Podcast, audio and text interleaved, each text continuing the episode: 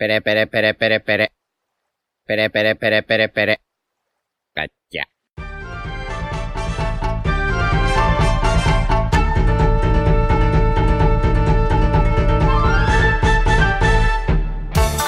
Hola Nakamas, bienvenidos una semana más a Radio Pirata, vuestro podcast favorito de One Piece. Hoy estamos aquí con nuestra tripulación habitual. ¿Qué tal chicos? ¿Qué tal Jaume? ¿Qué tal? ¿Cómo estáis? Iván, Hola, muy buenas. Yute, Hola, ¿qué pasa? ¿Qué tal?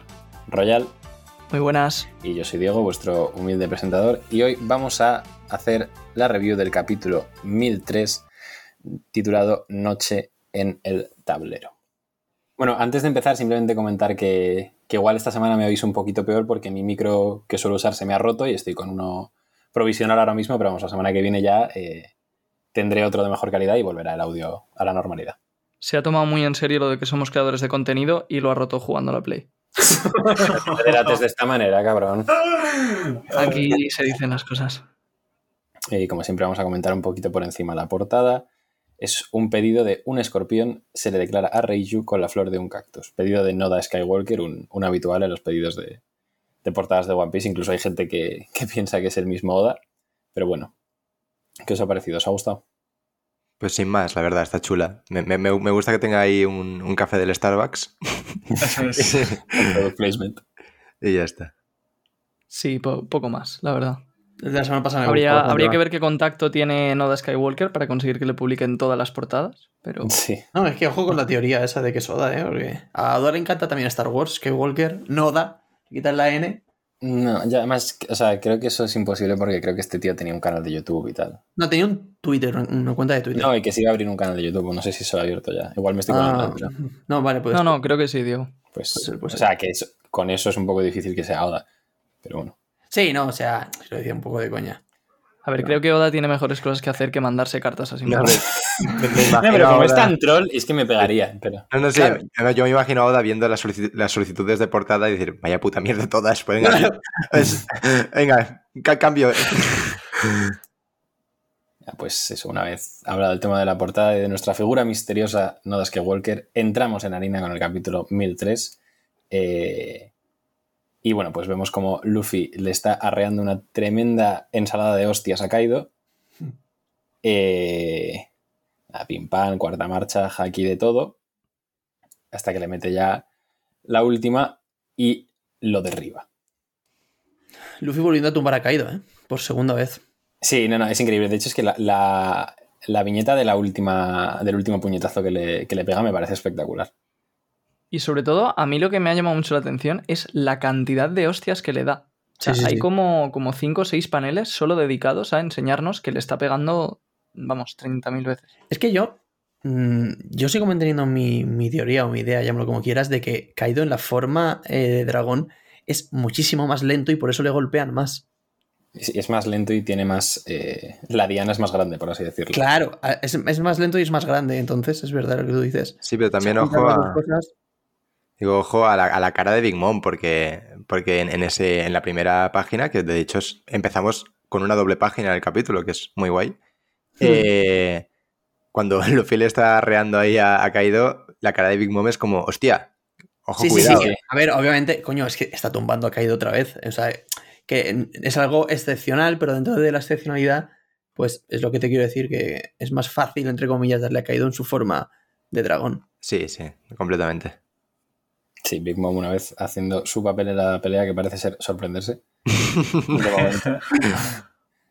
Eh, pues eso, Luffy logra derribar a Kaido, pero ¿qué pasa? Pues que la cuarta marcha llega a su límite, igual que pasó en su día con Doflamingo. Claro, Zoro y Lo ven esto y reaccionan inmediatamente porque saben lo que está a punto de pasar y la putada que supone. Eh, y bueno, pues eso, Luffy cae al suelo agotado. Eh, Kid se extraña ante esto y, y, pues Lo que ya conoce esta debilidad de, al haberla visto en Dressrosa, pues explica que, que esto se debe a su técnica y que no podrá usar Haki durante 10 minutos.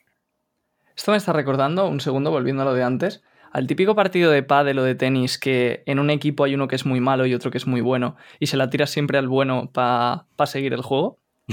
Pues con Kaido y Big Mom. Sí. ¿Eso se hace?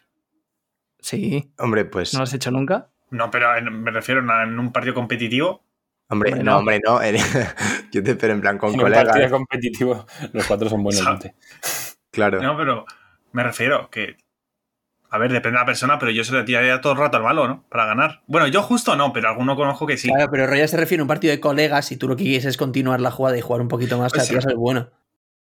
Pues a mí me ha, me ha sorprendido una cosa del capítulo, de, de estas primeras escenas, que es, hemos visto que Luffy ha utilizado la cuarta marcha y, ha dado todo lo que tiene y, de- repente, en plan, es que ya no puede más y bueno, como veremos más adelante, tampoco ha surtido tanto efecto. Entonces, eh, a, mí me, me, me- me viene a la mente contra Doflamingo, que Luffy primero lucha contra él con sus dos, con la segunda marcha y la tercera marcha, y ve que se está comiendo una de hostias increíbles y que no puede, y ahí saca la cuarta marcha. Entonces, ¿creéis que podríamos ver eh, cuando Low dice mm, recuperará como su haki en 10 minutos? ¿Creéis que a los 10 minutos, en lugar de ver algo que ya hemos visto de Luffy, podríamos ver algo nuevo? Ya sea Power Up, una nueva forma de la, cuarta marcha.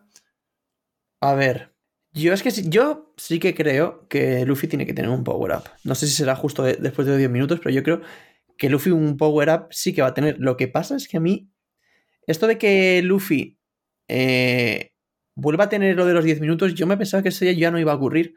Porque tú piensas que si ahora estando en la cuarta marcha sigue teniendo la limitación de que se cansa muy rápido y que tiene que estar 10 minutos parado, imagínate si ahora mete una quinta marcha. Es que no- su cuerpo no lo va a aguantar si no es capaz de aguantar todavía la cuarta. Eso Sí, esto tiene mucho había sentido. bastante gente que, que, bueno, que se ha sorprendido con esto porque había veces que parecía que Luffy ya no tenía ese, ese tiempo de 10 minutos después de usarla. Pero yo creo que lo, o sea, lo que da la sensación es de que depende de cuánto la use Luffy, Sí. realmente el desgaste es mayor o menor. con la intensidad, no solo el tiempo, sino la intensidad con la que la use, yo creo también. Porque aquí Exacto, está que no para. Sí. Eh, pero de todos modos, yo creo que después de esta pelea ya sí que 100% se va a eliminar esta. O sea, una vez acabe Wano, yo creo que Luffy ya no va a tener la debilidad de los 10 minutos en Haki. Sí, puede ser perfectamente. Sí, pero mientras tanto, o sea, y ahora que estamos en la pelea, es lo que te estoy A ver, en diciendo. esta pelea le da un poco igual por eso, porque tiene gente que le cubre. Sí. Pero sí que estoy totalmente de acuerdo con lo que ha dicho Jaume de que esto es el equivalente al Gear Force y al Gear Secando contra Doflamingo. Sí, yo eso Luffy también está viendo que no es suficiente. Y la cosa es que a lo mejor vuelve a usar la cuarta marcha otra vez y vemos alguna forma rara o yo qué sé, combinación de las formas o alguna nueva técnica mezclando marchas y tal. Pero yo creo que está bastante claro que al final va a tener que sacar algo más. Sí, y además que también eh, puede ser, o sea, a mí no se me ocurre y lo más lógico sería pues tirar hacia, digamos, ese uso del haki, ¿no? Porque es lo más importante ahora mismo para pelear en el mundo de One Piece, pero, pero mm, quizá una, podría haber quizá una quinta marcha que donde Luffy no, no gaste tanto haki, evidentemente lo utilice, pero que quizá pues no sea como una fuente de energía tan, eh, finita, tan finita, por así decirlo. Pero es que sin. O sea, el Haki de por sí es importante en las peleas actualmente, pues ahora todavía más, ¿sabes? Porque sin, sin, sin el río es imposible hacer Claro, daño, es que ¿sabes? decir, es que la pelea contra Kaido lo más importante va a ser el haki, yo creo. Sí, de hecho es que yo nunca, no lo había pensado de la manera que lo ha dicho Iván antes, pero si no es capaz de mantener aún la cuarta marcha con esta intensidad, no le vería mucho el sentido a que saque la quinta ahora, ¿sabes? Ya, ya. Es eh, que no, no tiene por qué ser quinta, ¿eh? No, claro. No, ya- Eh, bueno, llévalo como quieras. Bueno, sí, exacto. Sino a- a- algo que lleve el cuerpo de Luffy a un nivel más allá, ¿sabes? De intensidad. Por eso mismo, o sea, yo soy bastante partidario de que la solución podría ser el despertar. Lo que es un poco raro es que Oda no ha dado como ninguna pista, no ha dicho absolutamente nada de que Luffy lo esté buscando. Pero a mí me encajaría bastante porque la cuarta marcha, digamos que es como llevar al límite lo que su fruta es capaz de hacer. Y además lo que hace es combinar la goma con el haki. Entonces, para mí, cuando complete, digamos, o sea, cuando llene el cupo de todo lo que le da a la cuarta marcha, el siguiente paso de la fruta ya es el despertar. Y vamos, si no es en este arco, mm, es que no sé cuándo va a ser. Yo es que lo que creo que va a pasar con el despertar es que seguramente, no sé si lo dije ya en un podcast, pero la quinta marcha será el despertar. O sea, yo creo que va, no, no va a ser eh, exclusivo, quiero decir, que, la, que la quinta marcha no tenga nada que ver con el despertar, sino que van a ser las dos a la vez. Por eso yo suelo evitar llamarlo quinta marcha, porque realmente, o sea, si es el despertar, luego ya lo de quinta marcha o no, depende de si Oda le quiere poner el nombre. Claro, sí, dependerá de Oda, pero quiere decir que puede meterle el nombre de quinta marcha perfectamente. Y que sea el despertar. Sí, además yo quiero hacer un pequeño inciso, no es por debatir nada de esto, sino algún- alguna vez os lo he dicho a vosotros y lo quiero decir aquí para que quede en constancia, y es que yo no sé por qué tengo la, la gran intuición de que, o sea, el presentimiento de que el despertar sí que va a ser una marcha y que va a ser la marcha cero. Eh, no sé si, si queréis comentar esto, ¿no? Pero en el último CBS, eh, Oda dio como una pequeña pista sobre lo de la quinta marcha y tal. Sí. A ver, pequeña pista es. Pista sí, barra broma, sí, pero Claro, conociendo a Oda, sí. puede ser o, o pista o broma o las dos, ¿sabes? sí, o sea, básicamente como que le preguntaron, ¿no? Corregidme si no lo explico muy bien. Eh, le preguntaron sobre la quinta marcha y tal, y como que Oda dijo, "Mm, actualmente en el mundo eh, está habiendo un cambio del 4G al, al 5G. Eh, 5G, signi- eh, la G significa Gear, ¿no? Como dando a entender, pues como que, que Luffy también va, va a hacer un cambio, ¿no? De la, de la cuarta marcha a la quinta. Sí, algo así más o menos. Cada uno lo interpreta a su manera. Pues lo quería decir más que nada por lo que dice Jaume de que quinta marcha o, o marcha número cero. O sea que de, de haber una marcha, igual parece más que sea quinta, pero. A mí es que precisamente que diga eso me da la sensación de co- como de que se está burlando de la quinta marcha y de que no va a haber quinta marcha. Pero bueno, esto ya, ya os digo que al final es el nombre. Sí, Tampoco nos podríamos tirar hablando de esto en realidad un montón. Pero hay que seguir con el capítulo. Así que eso, bueno, pues lo habíamos dejado con Luffy agotado eh, y Kid, que no conocía pues esta debilidad, ve que, que la cuarta marcha tenía un riesgo, pero pues dice que si, si esos golpes han surtido efecto, pues, pues habrá merecido la pena. Y esto, an- antes de que sigas, eh, vi a gente comentar en Twitter que las reacciones de Kid parecen dar a entender de que él no tiene una técnica parecida. O de que le ha sorprendido mucho el ataque de Luffy porque mm, como que se da cuenta de que está muy por encima de él. ¿Vosotros qué pensáis? A ver, una técnica parecida seguro que no tiene. Pero, Claro. Bueno, pero sí, supongo que te refieres a parecida en poder. Eh, Sí, es que a, a mí me pasó con la. O sea, yo pensé eso con la, con la traducción no oficial que daban a entender, eh, pues como que Kit dice, "Oh, es, ese poder, ¿no? Esa cantidad de poder, al menos tiene como una, una contraparte, ¿no? Pero aquí es como simplemente dice, así que su poder tiene ese riesgo, ¿no? Parece que no se sorprende. A ver, es que es muy difícil juzgar esto te- teniendo en cuenta la cantidad de cosas que hemos visto de Luffy y lo poquito que hemos visto de Kid. sí, o sea, de momento parece como que su, su power up, o el primero que ha enseñado es el robot este, pero bueno, esperemos que haya Sí, algo a más. ver, debería tener Hombre, hombre, algún momentazo Kid en esta pelea, estaría bien, la verdad. Sí. Sí, y, y algún flashback o algo, ¿eh? No descarto tampoco. mm, Sí, no, yo, yo para esta Sí. pelea no descarto nada, la verdad. Pues bueno, siguiendo con el capítulo, Big Mom eh, se aproxima hacia el cuerpo inerte de Luffy. Dice, Ya llegaste a tu límite, lo diste todo, ¿no? Y bueno, pues va a atacar a Luffy con un ataque que han traducido como hoja de fuego materno. Madre mía. Sí, bueno, y luego, la- bueno, ya luego Sí, comentaremos las sí. traducciones porque hay alguna cosa sí. Madre mía. Y pues eso, va, ataca a Luffy y Zoro, una vez más, salvando a su capitán, continúa el show de Zoro y salva a Luffy de, de ser golpeado por el ataque de Big Mom. Kitty Killer dicen, pues déjales a, a sombrero de paja a los demás y nosotros vamos a seguir atacando a Kaido.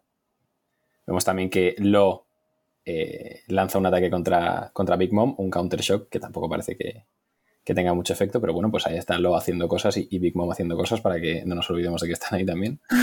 ¿Me, me equivoco o es la primera vez que atacan a Big Mom en la pelea? pues. Eh, sí, creo que es la primera.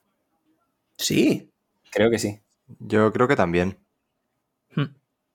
me parece un poco fuerte eso, ¿eh? Bueno, es que Kaido es como el, el juguete, porque como es el, digamos, el que todos quieren probar su fuerza con él, pues No, pero y también es que justo Big Mom pues tiene la ventaja de que se puede tomar sus distancias, ¿no? No es tan a melee, tan cuerpo a cuerpo como Kaido. Entonces, en ese Sí. sentido, pues obviamente es más difícil llegar a Big Mom. Y también lo que decía Diego antes de que Kaido es una diana. Entonces, Eh, claro. Claro. Bueno, que a ver, que Big Mom no es pequeña, pero sí. No, justo. No, y además también un poco por los intereses, ¿no? O sea, Big Mom es cierto que está ahí y es importante, pero todos sabemos que Lo, Luffy y Kid es que realmente tenían en la frente a Kaido y iban a por él. Sí, no. Y sí. eso, eso lo entiendo más, pero en plan, que Big Mom esté tan quieta en algunos puntos de la pelea es más raro. Sí, eso O sí. Lo entiendo, Oda tiene que poner el foco donde lo tiene que poner y ya está. Bueno, pues siguiendo, eh, pues nos habíamos quedado con el ataque de Lo a Big Mom.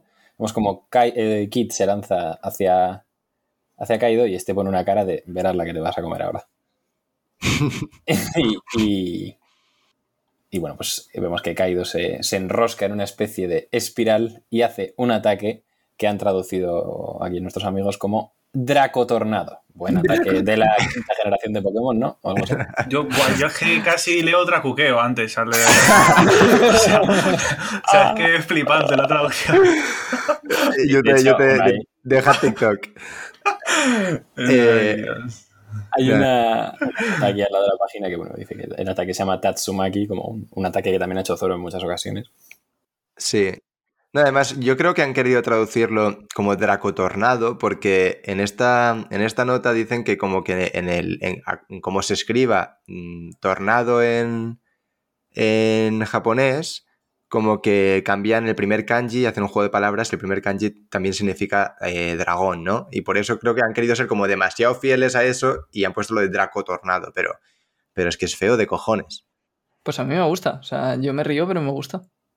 Yo creo que sí queda mejor algo como tipo Tornado del Dragón o algo así, pero Sí, Tornado Dragón, ¿no? Como en Azuma Eleven.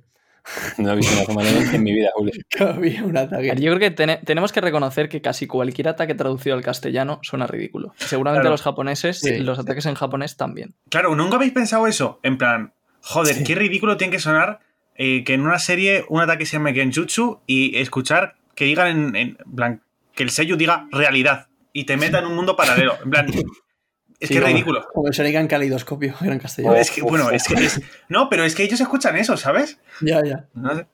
Sí, o como cuando éramos pequeños y oíamos Shichibuka y Yonko, Nakama y ¡buah! nos creíamos que nos flipábamos. Sí. Compañero. Y este he escuchado Compañero. no sé qué guerrero de los siete mares. Pero por favor. ¿Pero qué dices?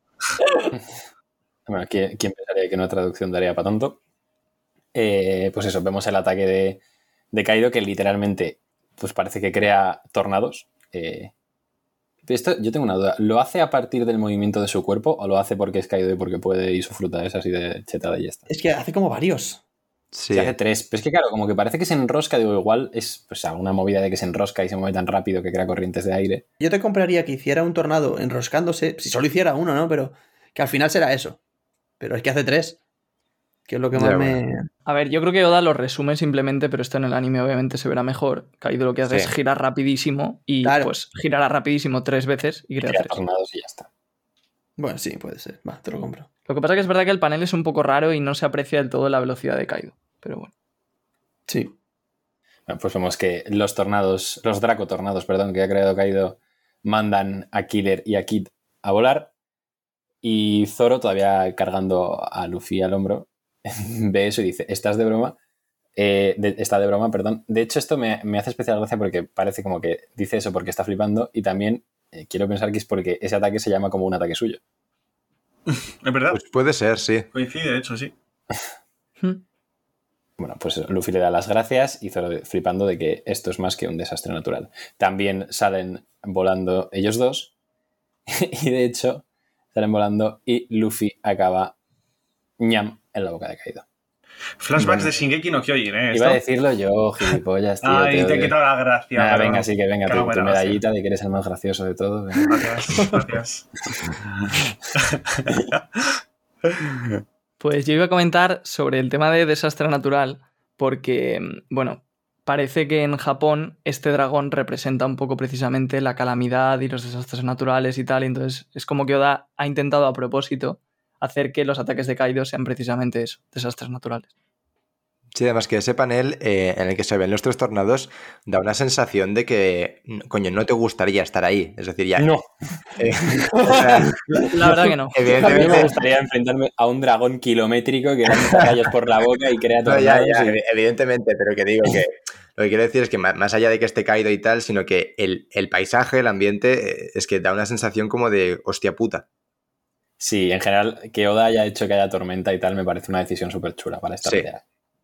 Bueno, pues eso, después del momento Shingeki no Kyojin en el que Kaido se merienda a Luffy, Zoro lo ve y dice, espérate, no te comas a nuestro capitán. Y pone una posición y dice, estilo de las tres espadas. Y de hecho, llegamos a una viñeta súper chula, que es pequeñita, pero que es Kaido al fondo, siendo un dragón obviamente, y el ataque de Zoro como expulsando un aura en forma de dragón. Me parece súper chulo, en plan, dragón contra dragón. Esto en el anime va a ser, chaval. Este Ya anime.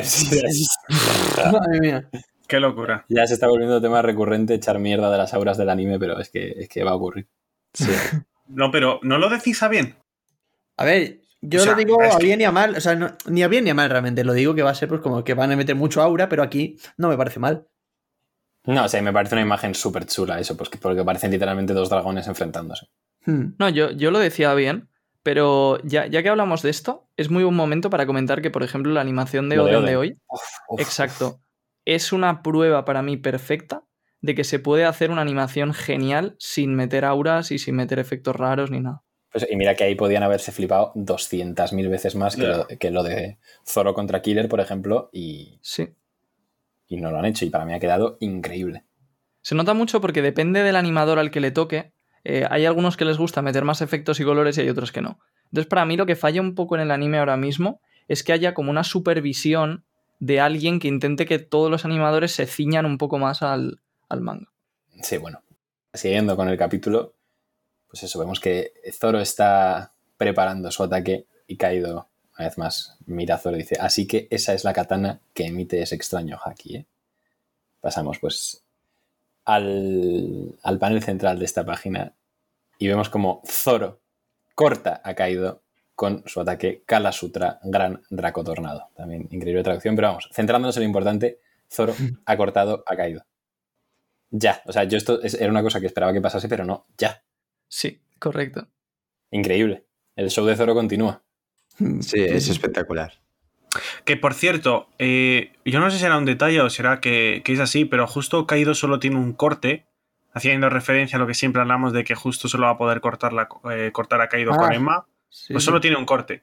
Oden. Y, y a ver, es que lo que pensé yo es que a lo mejor, como era simplemente un ataque, pues simbolizaba solo un corte. Pero como cuando lo- Oden le cortó y utilizaba el Nitoriu, eh, salieron dos cortes, no sé hasta qué punto hay, hay una relación ahí, vaya. No, no, para mí es eso. eh. O sea, para mí es que solo le corta con Emma. Sí, Sí, además exacto. que se, se ve es como lo más lógico. antes del ataque, se ve como una, una viñeta en la que solo está Emma, que ahí en- en- envuelta en aura, y incluso cuando ha terminado el ataque, si no me equivoco, la espada que más se ve es, Es Emma, es- sí, es sí. Emma, es decir, se, se le da mucho énfasis eh, a Emma y, y tendría sentido, ¿no? Que haya hecho el ataque con las tres, pero solo, solo la haya cortado con Emma. Hmm. Claro, sí, sí. A mí este panel, decir que me parece increíble. O sea, ya no solo por el hecho de que le corte, sino es que encima Kaido está como en vertical, como si estuviera totalmente. O sea, vamos, que está a merced de Zoro. Nah, es increíble. Y bueno, ya tantísimos fans eh, llevan años y años y años esperando este momento. Podemos decir oficialmente Zoro nivel Yonko. Hostia, No, se cargó, se cargó. ¿Dónde? Ahí va. Oda ha hecho la ¿Qué te, ha- qué- qué te ha pasado? se, se ha hecho un, un esguince cerebral solo. Sí, sí, le, ha, sí, no. le ha llegado el Tatsumaki de Zoro. Total, total. ¿qué ibas a decir? No, iba a decir que Royal se ha cargado él mismo su propia escala, su escala de poder, pero me he trabado. Madre mía. vale, vale. Pues nada, para. De todas formas, eh, bueno, ha- hay muchas cosas que debatir sobre esto, eh, porque hay mucha gente también comentando que si quien ha cortado a Kaido realmente es el haki de Oden y no es Zoro. Pero luego, para empezar, a mí me gustaría recordar que Jinbe también le dio un puñetazo a Big Mom que la mandó fuera del barco y le hizo bastante daño. Entonces, Zoro no es el primer Mugiwara que hace realmente daño a un Yonko. A ver, es que vale que sean yonkos y tal, ¿eh? Pero a mí, sinceramente, el llegar a golpearles o el llegar a cortarles, estamos haciendo como una cosa súper increíble que les corten cuando no es más que. Sí, vale, e- es un yonko y tal. Pero es que es un corte. Que es que para vencerles tienen que hacerle miles de esos, ¿sabes? Sí, bueno, pero también es la idea que el propio autor ha querido meter en nosotros, o sea, de ese aura invencible que les ha dado. O sea, las Claro, pero son. que igual hay mucha gente que lo que se cree es que, eh, que Kaido es muy débil y tal, y, y no, es simplemente que, que, que Zoro es fuerte, ¿sabes? A ver, no creo que con cómo acaba el capítulo nadie piense que Kaido está bien. Claro, es que- ya, ya llegaremos. No, claro. hay, mucha gente, hay mucha gente que se cree que están nerfeando mucho a Kaido y tal. Y yo creo que es que, que, que le- que les hagan un corte me parece algo normal, entre comillas, ¿sabes? Dado la, la pelea en la que estamos. Exacto, es lo, que, es lo que comentamos en el anterior podcast para no darle más vueltas, es simplemente que Oda ha querido darnos la impresión de que sí, que sí, que sí, para en el siguiente capítulo decirnos no.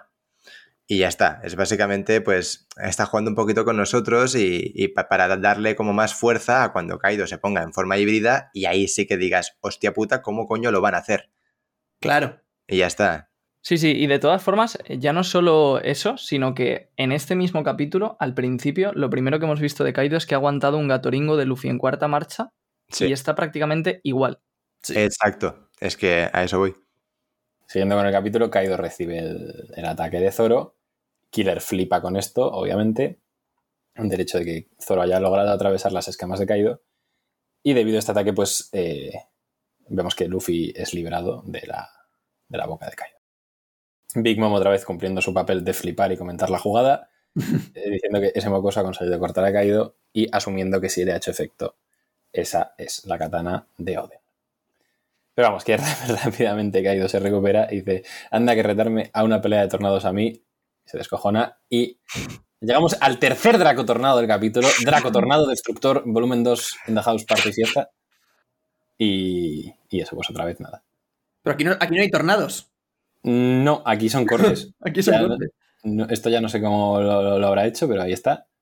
De hecho, este ataque es similar al, al que le corta el brazo a Okiku y al que desvía a Zoro, ¿no? Sí. O sea, de hecho diría que es prácticamente igual. Sí, de hecho se Sí. ponen todos a, a desviarlos y a esquivarlos. Yo digo similar porque, a ver, igual es porque han cambiado la traducción o lo que sea y me estoy equivocando, pero o sea, por nombre no es el mismo, ¿no? No, no, no. No, el, el otro además los lanza, creo, con la boca. Sí. Y esto Sí. lo hace girando. O sea, pero a lo que me refiero con que es igual es que en la práctica parece lo mismo. Ya, Ya, son pues como cortes de aire y ya Claro. está. Pero bueno, antes de seguir con, con esto, para terminar con lo de Zoro y tal, eh, primero, hay un diálogo de Kid el- en el que dice de que Zoro sí que ha atravesado sus escamas y se sorprende tanto, que sí. yo creo que confirma un poco lo del capítulo anterior de que él no le cortó, sino que era Sí. todo por dentro. Es verdad. Y luego el tema de, de lo de Emma. ¿Vosotros qué pensáis respecto a lo de que, mm, que si es el haki de Oden o realmente Zoro no es capaz de cortarle y, y todo esto? A ver, yo creo que obviamente Emma influye, porque si no, no sería tanto hincapié, pues eh, tanto destacando el aura de Emma, como que es, Kaido solo tiene un corte, eh, Big Mom diciendo que es la katana de Oden, eh, Kaido haciendo referencia al extraño haki, tal, no sé qué, pero una katana no corta por sí sola. O sea, no creo que cualquier persona que coja a Emma pudiese hacer esto, ¿sabes? Eh, la fuerza de Zoro tiene que ver.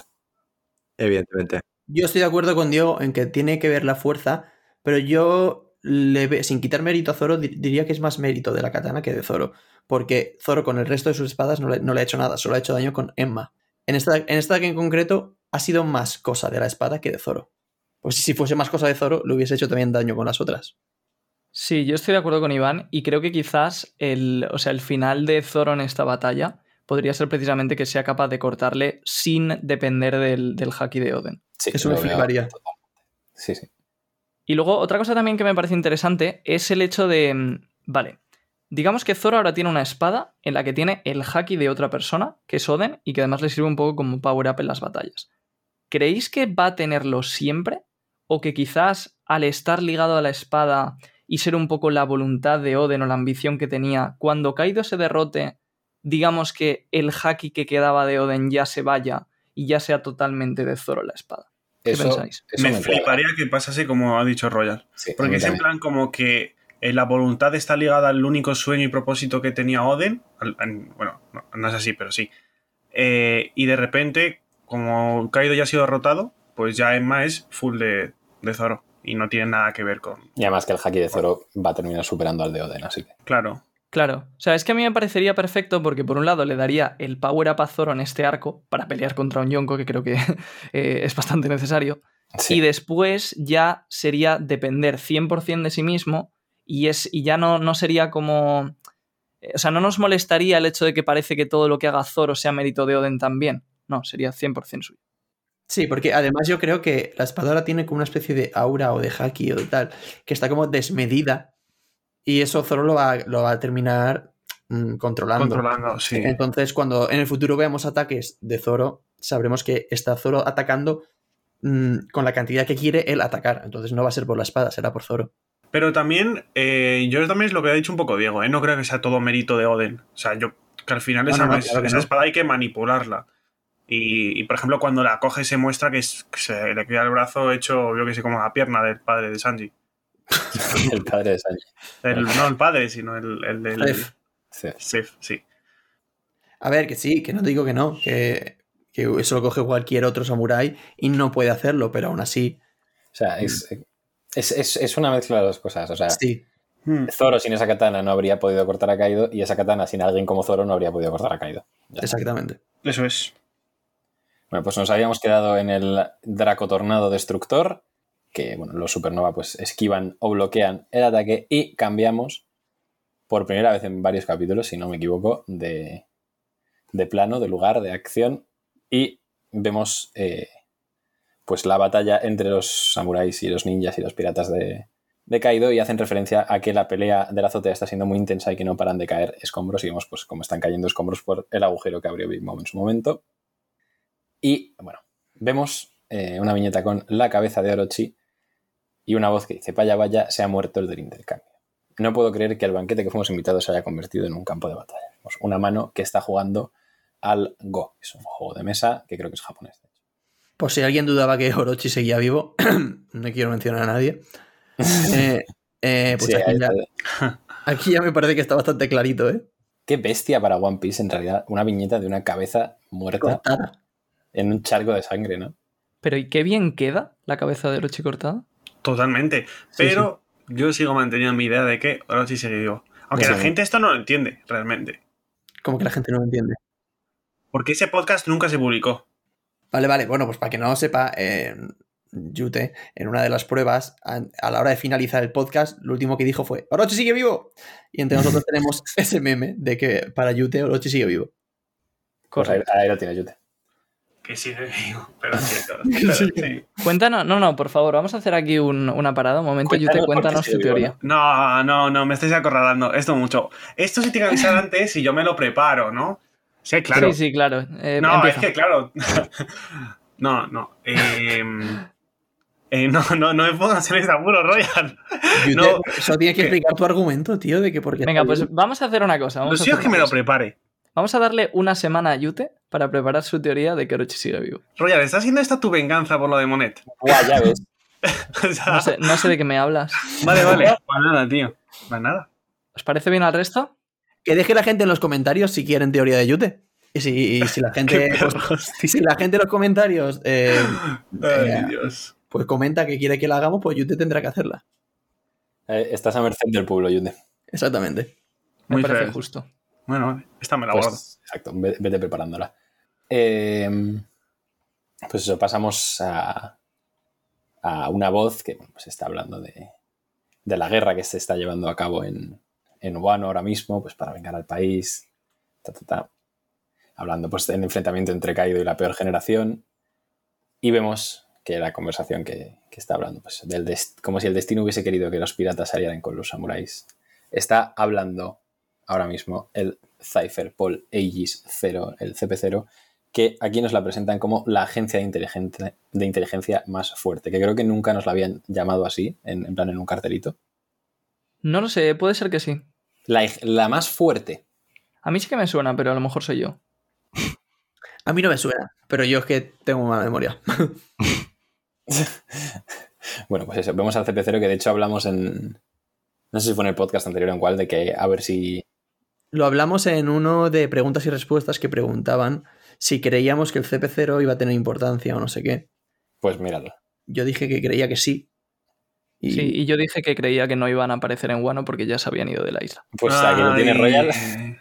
Monet 2.0. Monet 2.0, claro. Vamos a reconocer los errores antes de. Eso es. Para, para hacer un seppuku honorable.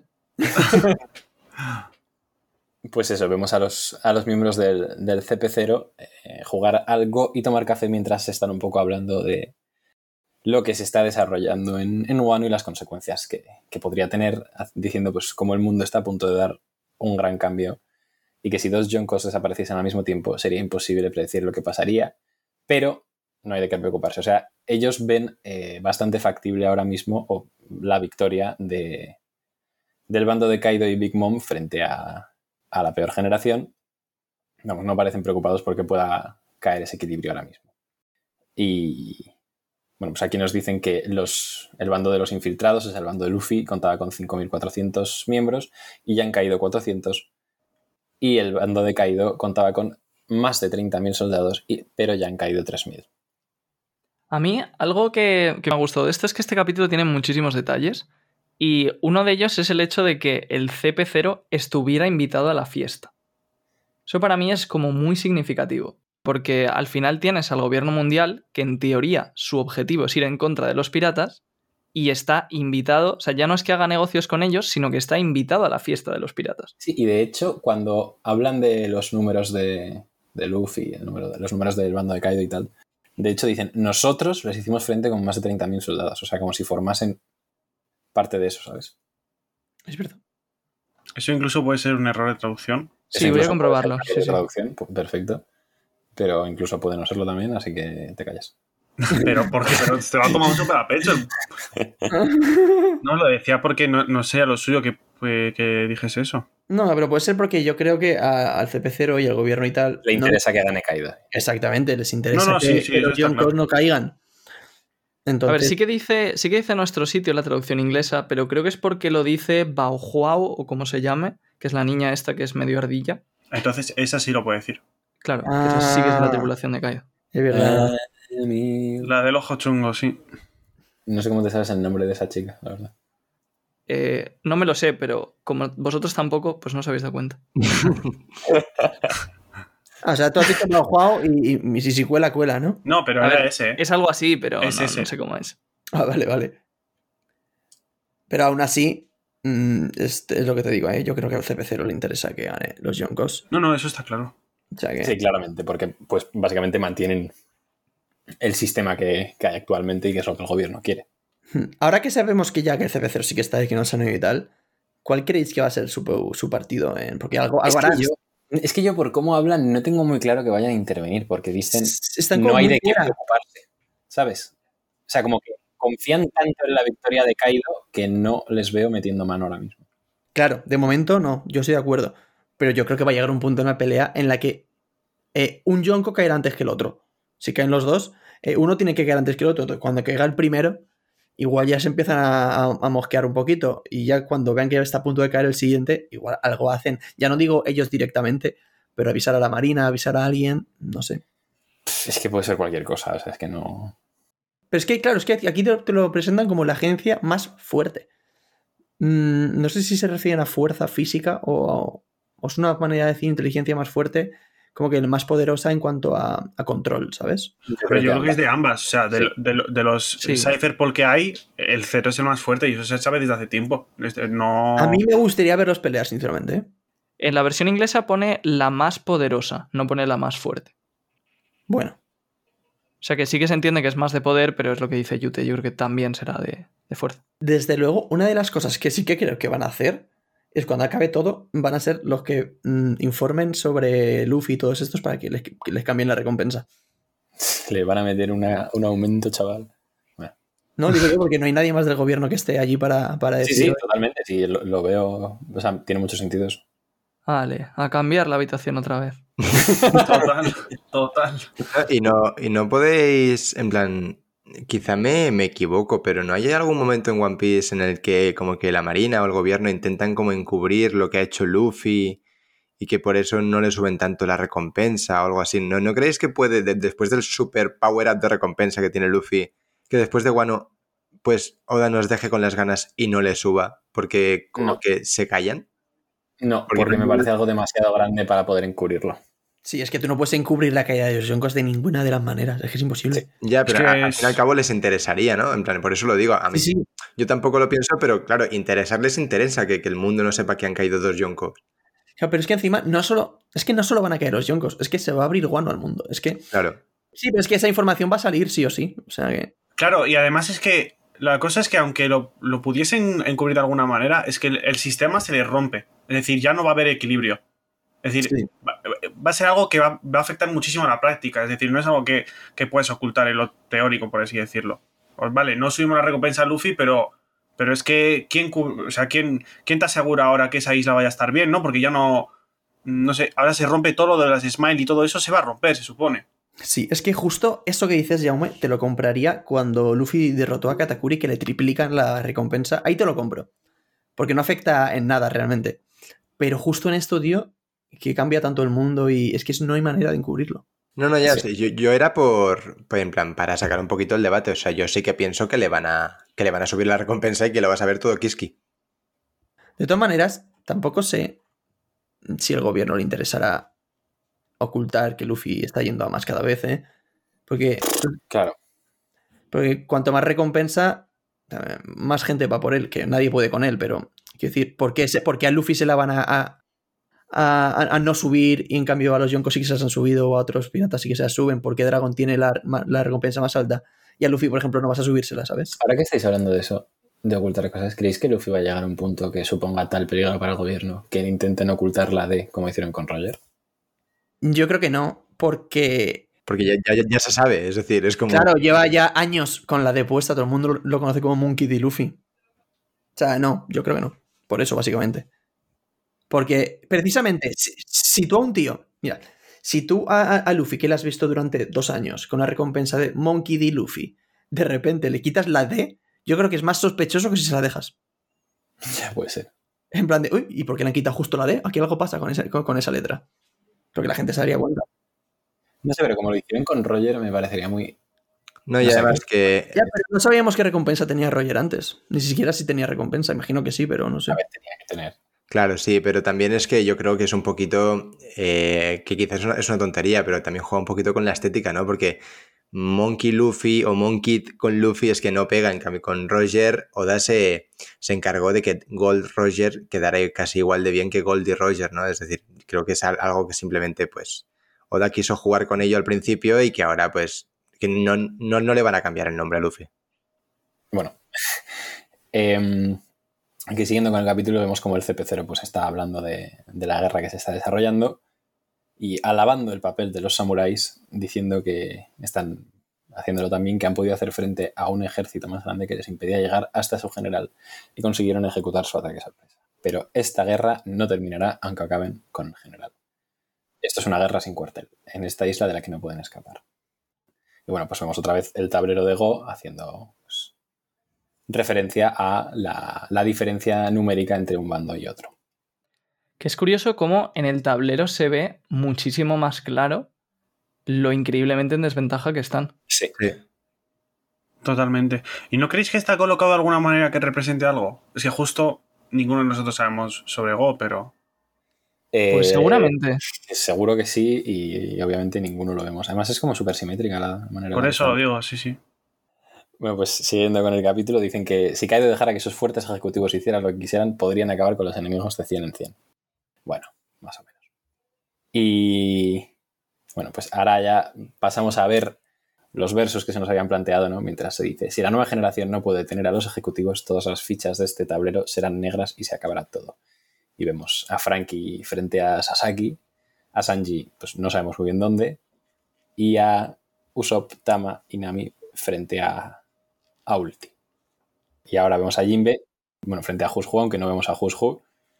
El resultado es un poco obvio, así que destrócense todo lo que puedan, piratas. También vemos a Yamato, que, que sigue con Shinobu y con Momo, pero parece que está cogiendo como su, su mazo y se está preparando para hacer algo. Eh, ¿Dónde estaba Yamato? Yamato estaba en la sala donde estaba la estatua del dragón esta y, y ya está, o sea, no, estaba, no había estaba ningún con nadie, ¿no? Vale, vale. Pero ahora debe ser. alguien, sí, sí. Claro, que ha cambiado de. A ver, la estatua sigue por detrás, ¿eh? Si Sí, os sí, sí, bien. Pero se ve que ha llegado alguien, así que tendrá su enfrentamiento. Sí, por las caras de, de Shinobu y Momo, sobre Claro. todo. Sí, y esta página eh, puede ser muy importante porque yo, a mí me dio la impresión de que los que aparecen aquí en esta página son los únicos que van a tener versus y que, por ende, eh, Chopper, Brook y Robin quizá no llegan a tener versus porque me, lo que a mí me desencaja es Sanji. Porque llegan a estar eh, todos los demás que ya tienen un versus, digamos, claro y dices, vale, pero también te mete a Sanji, que aún no tiene un versus claro, pero te lo mete en esta página. Entonces, Mm, ¿Creéis que puede ser que justo los que aparecen aquí sean los únicos que vayan a tener versos? Junto con Zoro y Luffy, evidentemente. A ver, yo creo que son los que justo está eh, más que claro que lo van a tener, ¿sabes? Y que ya nos ha presentado un combate previo. Eh, salvo- no ¿no? claro, salvo Yamato, que sorprende. Pero yo creo que está clarísimo que Sanji no se va a enfrentar a Black Maria Claro. y que seguramente, de hecho, Robin y Brooke creo que están subiendo al castillo, sean los que los que le hagan le den cara a ese enfrentamiento y Sanji, pues yo es que estoy aferradísimo a, a Queen, sí. Yo creo que es más fácil de lo que estáis pensando, ¿eh? Que es simplemente los que están peleando ahora mismo. Eh, claro, Pero también que podría Yamato no está peleando. Sí, sí que está peleando. O sea, no hemos visto todavía contra quién, pero sí que está peleando. Ah, vale, vale. Tú- Te refieres que Yamato ya ha empezado una pelea, ¿no? Sí. Todo, todo Mugis y Yamato, ¿eh? Yo lo Eso es lo que yo iba a decir, que me extrañaba que no comentarais nada. Para mí este panel es casi el más importante de todo el capítulo. Celebramos, celebramos. No, no, no hay que faltar respeto a los fans de carajo. Menuda fumada, os estáis pegando. Tenemos Uy, a todos los dolido, peleando. Carrot no está, a pesar de que ya está peleando contra Perospero, y sí que está Yamato. Sí, sí, el tío CP0 Nakama también. Pero no llores, Iván. Pasa gracioso. ¿eh? La coneja será amiga de ellos y ya está. Pero que para mí esto significa cero. O sea, que, Bueno, vale, no, no lloremos, no que no, lloremos. que va. no- que no digo que no se vaya a unir, ¿eh? Va, va. Que no digo que no se vaya a unir, pero que, que esto me parece. Yo creo que se puede considerar una pista. Tampoco, obviamente, no es algo definitivo ni algo súper tal, pero oye, literalmente son todo Mugis y Yamato. Ta- ta- También hay que decir que hubo un momento en el que estaban todos los Minks como a tomar por culo no, no sé qué haciendo y el único Mink que estaba con los Mugis era, era ay, Yamato, no, Carrot. Entonces, hay como pistas de los dos lados. Sí, pero esto es como mucho más gratuito, ¿no? Sí, Porque además es eso, tienes a Carrot ya peleando. La podía haber puesto perfectamente en esta imagen. ¿Por qué no la ha puesto y sí que ha puesto a Yamato? Pero también es porque. Yamato en este arco está teniendo más protagonismo que, que. No, y, y porque. Y porque. mm, Porque se va a unir a la banda. No, porque, no, porque tiene. Porque tiene más relación con Kaido que Yamato, ya está. No, o sea, que, claro. que Garrot. Y porque el Hambo este del CP0 nos está hablando de los ejecutivos de Kaido. O sea, porque él no cuenta como ejecutivo a, a, a Perospero. De hecho, ni sabrá que Perospero está. Bueno, sí, supongo que sí, porque son mazo de listos y lo que quieras. Pero hecho, que no lo cuenta porque, porque ni saben que ha subido, ¿sabes? En ese sentido. dejando, la, dejando a un lado la guerra civil Yamato Carrot, eh, eh, que es que no sé quién lo ha dicho, que está hablando, creo que ha sido tuyo, de que está hablando de ejecutivos, el tío de CP0. Entonces, ¿con quién creéis que se va a pelear Yamato? Estaba pensando lo mismo, sí, Diego. Uy. Porque, o sea, obviamente Frankie Sasaki, pues Nami, Tama, Usopp, Ulti Page One, Sanji, podríamos asumir que, que Queen, ¿no? Jinbe Hushu y, y Yamato, ¿qué- ¿quién queda? Pues es que di- diría que puede ser algún number, porque son los que nos quedan libres y sabemos que están danzando por ahí, pero ya hemos visto que Yamato a los numbers se los ventila. y, y antes de hablar de Yamato, si le metemos eh, a, a Sanji a, a Queen, eh, ¿King asumimos que Marco o King se queda por libre? Sí, sí, sí. me, me King Marco. King Marco, King Marco. Si le metemos a Sanji y Queen, Yamato puede pelear contra Black Maria. Que no, que Black Maria es para Brooke y Robin. Sí, yo creo que Black. O sea, yo creo que Yamato le mete una hostia a Black Maria y ojo. ¿Tú crees? me, No, me parece más fuerte. Pero si Black Maria es enorme, bro. Que hostia, no, no le llega, no le llega ni, ni a la barriga.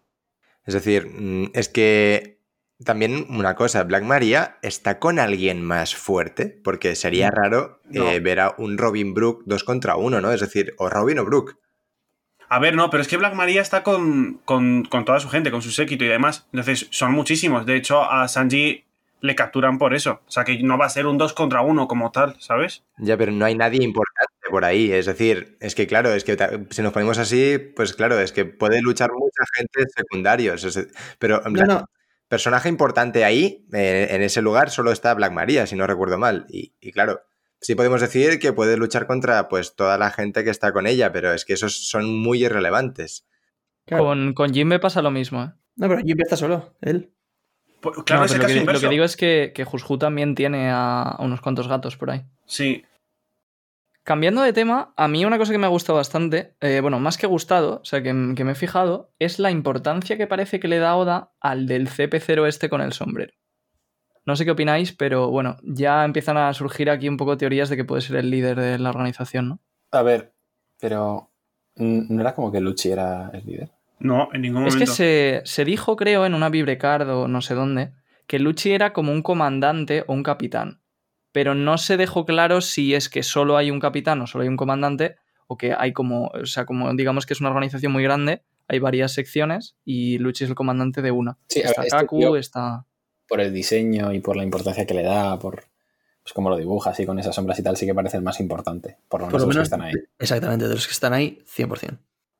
Así- Y yo creo que por encima de Luchi. Se, lo hablaba con Iván y yo el otro día y es que no le veía mucho sentido a que alguien que no era ni el propio jefe en el CP9 y que fue derrotado le metiesen directamente al CP más fuerte, al CP, al mejor CP de todos y como el líder. O sea, como un personaje importante entre ellos porque Luchi obviamente es fuerte, sí, El liderato del CP9 era una cosa un poco. O sea, ya bueno, pero... Yo estoy de acuerdo también. Es eh, eso, lo, lo que dice Yute es cierto, pero eh, siguiendo lo que ha dicho Royal, que me ha parecido bastante lógico, que puede haber como distintos grupos ¿no? del, del CP0, pues Luchi se ve que al menos a un pelotón sí que lo lidera. Entonces, Sí, sí, sí. importancia le han dado a pesar de que como que el gobierno les persiguió una vez perdieron contra los Mujiwara y, y casi que los desterraron y, fu- y fueron a por ellos. Y mira, míralo ahora, es- eso es muy raro. Sí, pero a mí sí que me gustaría que hubiera alguien más, o sea, alguien por encima de Rob Lucci, sí, que sea más pinta. fuerte que, que- que él. Sí, eh, eh, eso sería lo lógico en parte porque, claro, es que Luchi además es que si se le está dando importancia al CP0 y vuelve a ser otra vez como el líder eh, o el más importante, Luchi, es que en recursos de Lobby sería muy repetitivo. Sí, ya no me quiero imaginar las teorías de la gente diciendo, Buah, otro enfrentamiento de Luchi y Luffy, a ver cuándo va a ser, no sé no qué. se va a dar nunca. Por eso lo digo. Más que creo que Luchi se ha quedado muy atrás. Sí. Y bueno, más que nada me parece curioso porque este tío no sabemos todavía qué fuerza tiene, evidentemente, pero si al final acaba siendo el capitán del CP0, pues puede que tengamos aquí un pez gordo casi al nivel de un almirante. Sí. Sí. Tanto. A ver, Por eso he dicho casi. O sea, Sí, Pero si piensas- espaldas, ¿no? si, si, si piensas dónde estaba Luchi antes del time skip, ya sabemos que Oda seguramente no piense esto porque las escalas de poder pues, le, le dan bastante igual. Pero si piensas dónde estaba Luchi antes del time skip, piensas lo que ha mejorado y que este es- tiene que estar todavía bastante por encima, para mí sí, casi como un almirante. ¿y en qué momento crees que podríamos ver a este tipo pelear? Pues yo es que pienso, eh, bueno, a ver, yo me he montado ya en mi cabeza un poco como eh, una guerra final, ¿no? Entonces, los revolucionarios tienen que pelear contra alguien. Y yo por eso también estaba esperando durante mucho tiempo que Oda fuera metiendo eh, los posibles rivales de los revolucionarios. Y para mí es el CP0. O sea que incluso, no sé si Dragon sería fliparse, No, pero, yo creo que la- pero alguien tocho de los revolucionarios puede ser que sí, o yo que sé, algo muy guara, o... Ya veremos. Sí, pues, pero tú crees que en la guerra final, ¿no? Es cuando entrará en pelea. Sí, o sea, también hay que tener en cuenta, por ejemplo, que si en la guerra final pues vamos a tener al Gorose y a Im y Luffy va a pelear contra Im, ahí los Mugiwara seguramente peleen contra alguien. Entonces este tipo de gente pues también son candidatos. ¿Y el Gorosei para quién? Pues eso es otro tema bastante largo, pero el de la espada para Zoro, eso seguro. Sí, eso, esa cuadra, sí. Bueno, pues una vez eh, comentadas las teorías sobre este simpático tipo de CP0, pasamos ya a la, a la parte final del capítulo. Volvemos a, a la cima de Onigashima, vemos que la tormenta sigue rugiendo y vemos pues, las caras asombradas o, con miedo incluso de, de Kid, Luffy y, Zo- y, y Lo, perdón, diciendo, ¿qué es esa forma? Kaido, su forma híbrida. Vemos en una viñeta como la mano de Kaido tiene pues escamas de dragón y uñas, pero está sujetando el bate y dice, oye Linlin, esto es muy divertido. Se descojona a los dos y bueno, le dice, me has quitado las palabras de la boca, Kaido. Y vemos pues como Kaido efectivamente está en su forma híbrida, que no vemos porque está sombreada, Oda nos la está guardando para otro momento y se acaba el capítulo 1003. Ahora, haciendo referencia a lo que habíamos dicho antes de la forma híbrida de Kaido, de su fuerza, tal, no sé qué, yo creo que ahora, con Luffy sin haki y con Kaido en forma híbrida, ahora es cuando les va a tocar comer hostias a, nuestra gente. Sí, de hecho yo lo que creo es que, a ver, primero yo no creo que se nos enseñe en el siguiente capítulo, sino que aprovechará y como también ha vuelto a introducir los versus con el del CP0 va a cambiar de frente, pero que cuando volvamos aquí, eh, lo que vamos a ver es a- al resto menos Luffy mamar durísimo, pero durísimo, y de repente ya se, se le- se levanta Luffy, eh, recobra sus fuerzas, y es cuando tenemos un uno, no, un uno para uno entre Kaido y Luffy un poco más justo y apretado. En plan, que siempre habéis comentado vosotros la, la- idea de que, de que Es, Ibai- es Ibai, castea la batalla. Sí.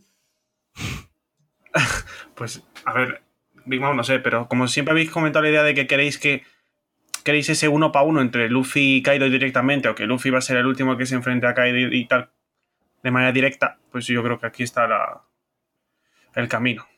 Sí, yo, yo también pensaba que. Yo también pensaba que no, no veríamos a Kaido en su forma híbrida en el siguiente capítulo, sino que, pues digamos, que pasaría a otros frentes y tal que ya ha introducido, pero, pero estoy cambiando de opinión y quizá me encaja más que en el siguiente capítulo sea un capítulo bastante. eh, o unas escenas muy cortas de cómo Kaido los revienta a todos y luego cambia el frente para que cuando vuelva, para, bueno, hacer todo lo que tiene que hacer antes de volver ya a la batalla final.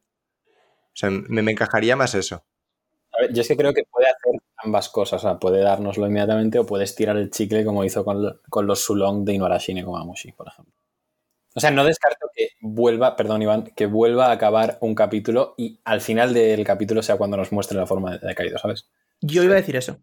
Yo creo que va a ser una mezcla de lo que decís, eh, de que se va a ir a otros frentes, pero creo que sí que lo va a mostrar. Eh, la última viñeta del siguiente capítulo será la, la forma híbrida de Kaido, yo creo. Sí, es, es por eso lo, lo quería decir, porque, eh, claro, es que me pongo en, como en la piel de Oda y, y dices, es que claro, si, si no lo enseña en la siguiente, es como que ya lo está alargando demasiado y como que aún no ha cerrado, digamos, este segundo versus. Es decir, el, el- este versus para mí se va a cerrar cuando, mm, mm, vamos, como- se los folla a todos, básicamente. Y que eso ya va a dar pie a, pues, pase lo que pase, que haya más tarde un tercer versus. Y claro, yo pienso que tiene que cerrarlo esto, ¿no? Y que, pues, no, pues, lo que decís, que sí que enseñe otros frentes, pero que también enseñe cómo, eh, aunque sea en un capítulo 2, eh, cómo se los revienta y a otra cosa. Sí, eso yo creo que es un poco lo que esperamos todos, más o menos. A mí lo que más me ha llamado la atención es el, el ver que cuando Kaido se ha transformado es cuando Luffy está sin poder hacer nada. Entonces, cuidado con lo que va a pasar ahora porque, porque si Luffy está en defenso, los otros, vamos, no creo que le puedan aguantar el tipo. No, no, ni- que se, se vienen hostias. Se, Se va a juntar el hambre con las ganas de comer. Sí, sí, sí, sí. Mm, va a haber muchos O problemas. sea, la gente que se quejaba de que, que fácil le dan a Kaido, a, a ver qué pasa ahora. Entonces, me da la sensación de que puede, hasta que incluso siendo caído como es, espere a que Luffy se recupere para pelear contra él, eh, porque quiere, o sea, quiere demostrarle, quiere hacerle sufrir, básicamente, quiere enseñarle lo que es el hombre más fuerte del mundo. No sé cómo lo hará, pero No creo que se espere. O sea, de hecho, una manera de hacer sufrir a Luffy muy grande, que ya vimos en Sabondi, es mm, verle indefenso, o sea, ver que es incapaz de hacer nada, ¿sabes? sí, sí, pero me refiero, es que lo he dicho mal, no, no tanto hacerle sufrir, sino el demostrarle cómo, o sea, yo creo que Kaido quiere comprobar cómo en la forma, digamos, más fuerte de Luffy, Kaido aún así le da 100 vueltas. Es que yo creo que se va a reventar a todos mientras Luffy está sin poder moverse. Luffy se va a recuperar, luego se va a reventar a Luffy Exacto. y luego ya Luffy tendrá que hacer algo para superarlo. Sí, es- va- yo creo que también va un po- un poco por ahí Encima los tiros. piensa que, relacionado con lo que has dicho tú de Sabaudi, una forma de hacer sufrir a Luffy no es tanto mm, al propio Luffy, sino ver cómo Luffy no puede hacer nada viendo cómo destrozan al resto. Y de hecho, si destroza a Zoro, para Luffy sería durísimo. A Claro, Luffy le da igual si le den a él. claro. Sí, sí. Lo peor para Luffy que le puede ocurrir ahora mismo es que él no puede hacer nada mientras Kaido eh, eh, destroza al resto. Ahora también os digo, yo espero que, vale, que les van a dar por todas partes, pero que ellos también se puedan defender. Que no sea como en plan que coges y. Que no sea un Luffy contra un marine cualquiera, ¿sabes? Sino que está contra Lo, Killer Kid y Zoro y que ellos también van a darle guerra. Seguro que sí, pero van a pillar. Pero no, no, eso está clarísimo. Para mí este momento es casi el más importante de toda la pelea, porque aquí es cuando Low y Kid tienen que demostrar que son capaces, con alguna estrategia, con algún power-up, con lo que sea, pero tienen que ser capaces de aguantar el tipo hasta que Luffy se recupere. Eso es, eso es. Y, y ahora mismo, desde luego, parece imposible, porque tienes a Kaido en forma híbrida, tienes a Big Mom contra Kid Low y, y, bueno, luego Zoro y Killer, que sí, Y ya no hacen lo que Kaido, pueden, pero... Kaido en forma híbrida después de recibir muchísimas, muchísimos golpes de, de Luffy, un corte de, de Zoro y está tan pancho, o sea, le da igual. Y encima Sí. la forma híbrida que seguramente sea su forma más poderosa. O sea, Sí, eso seguro. Y ya Mm. veremos, que esto también eh, me lo comentaba alguien esta semana, qué hace Oda con el despertar de Kaido y el despertar de las Zoan. Porque eso es otra, que puede que todavía le quede un power up más. Hostia. O sea que...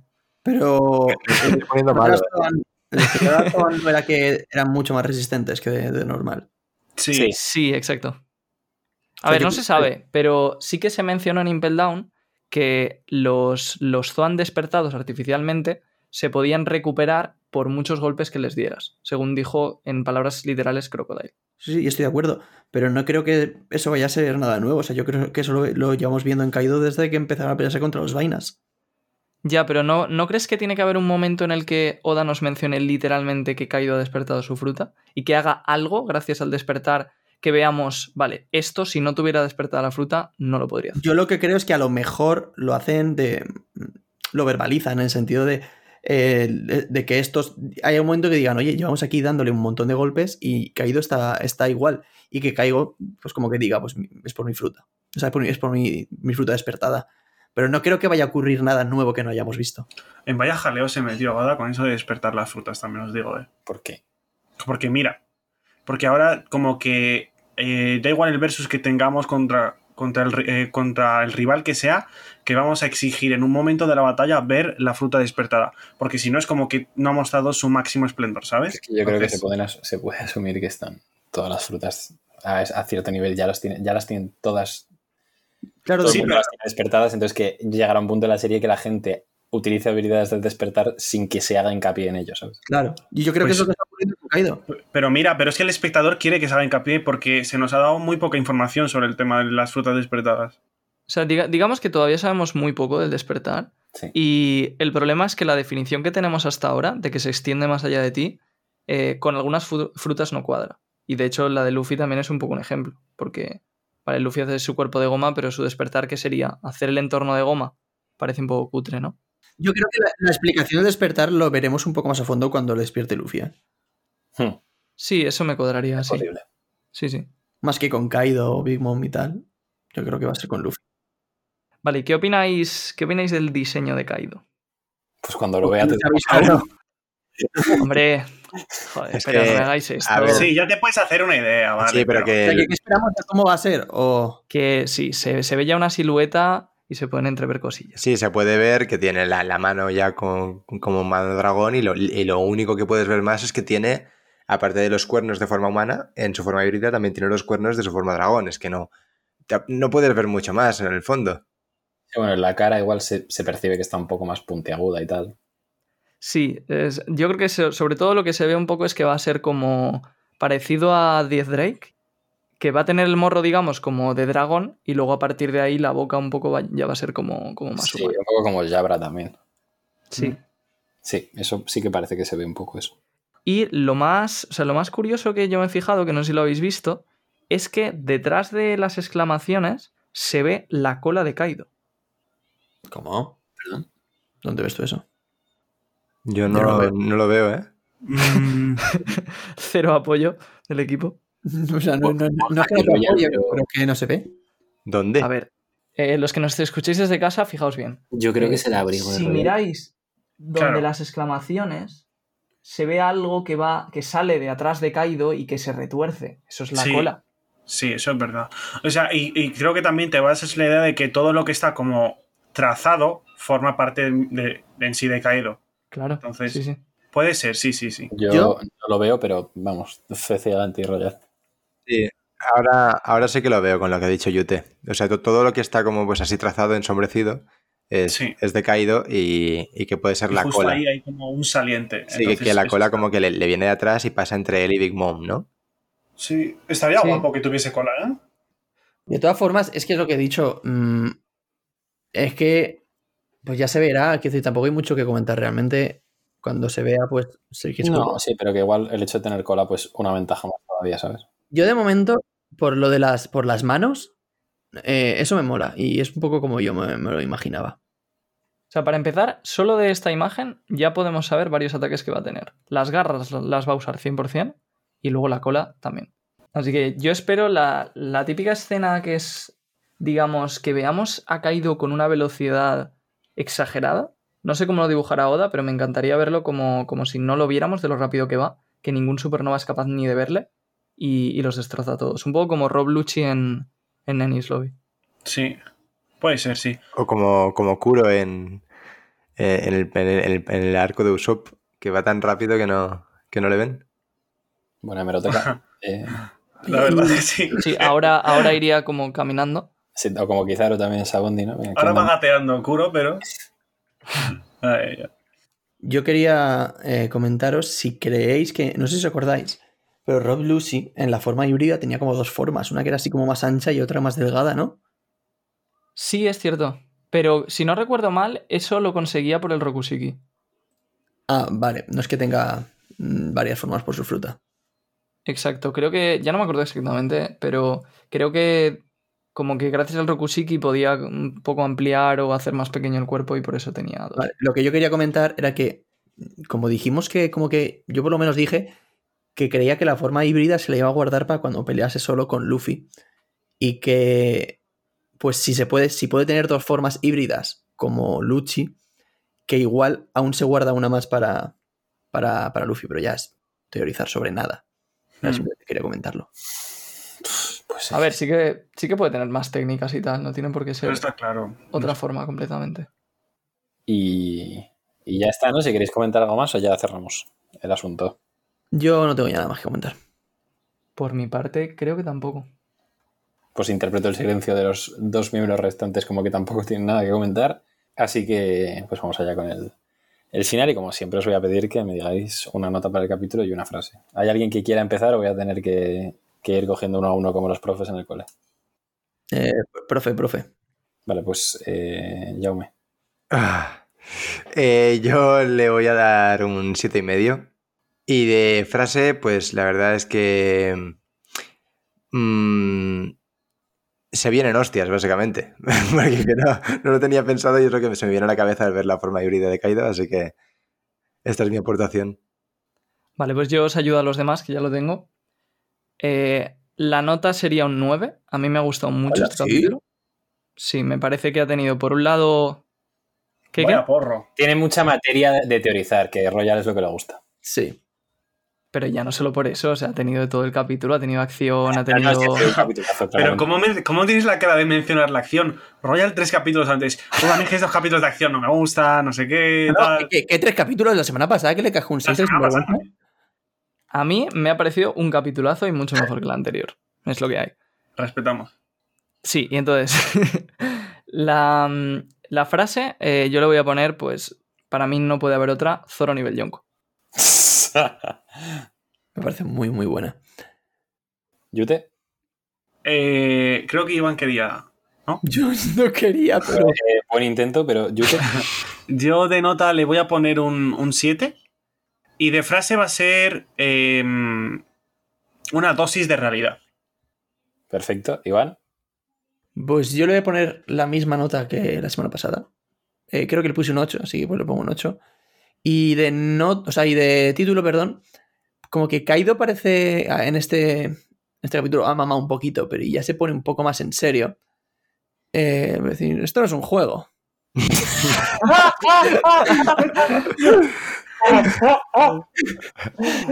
Ahí está, ya mi título. Sí, sí. El puto Kaido convirtiéndose en. en tú, tú dirás, Hirohige, que esto es un juego. Hostia, el chocas y, y vaya al lado el cabrón.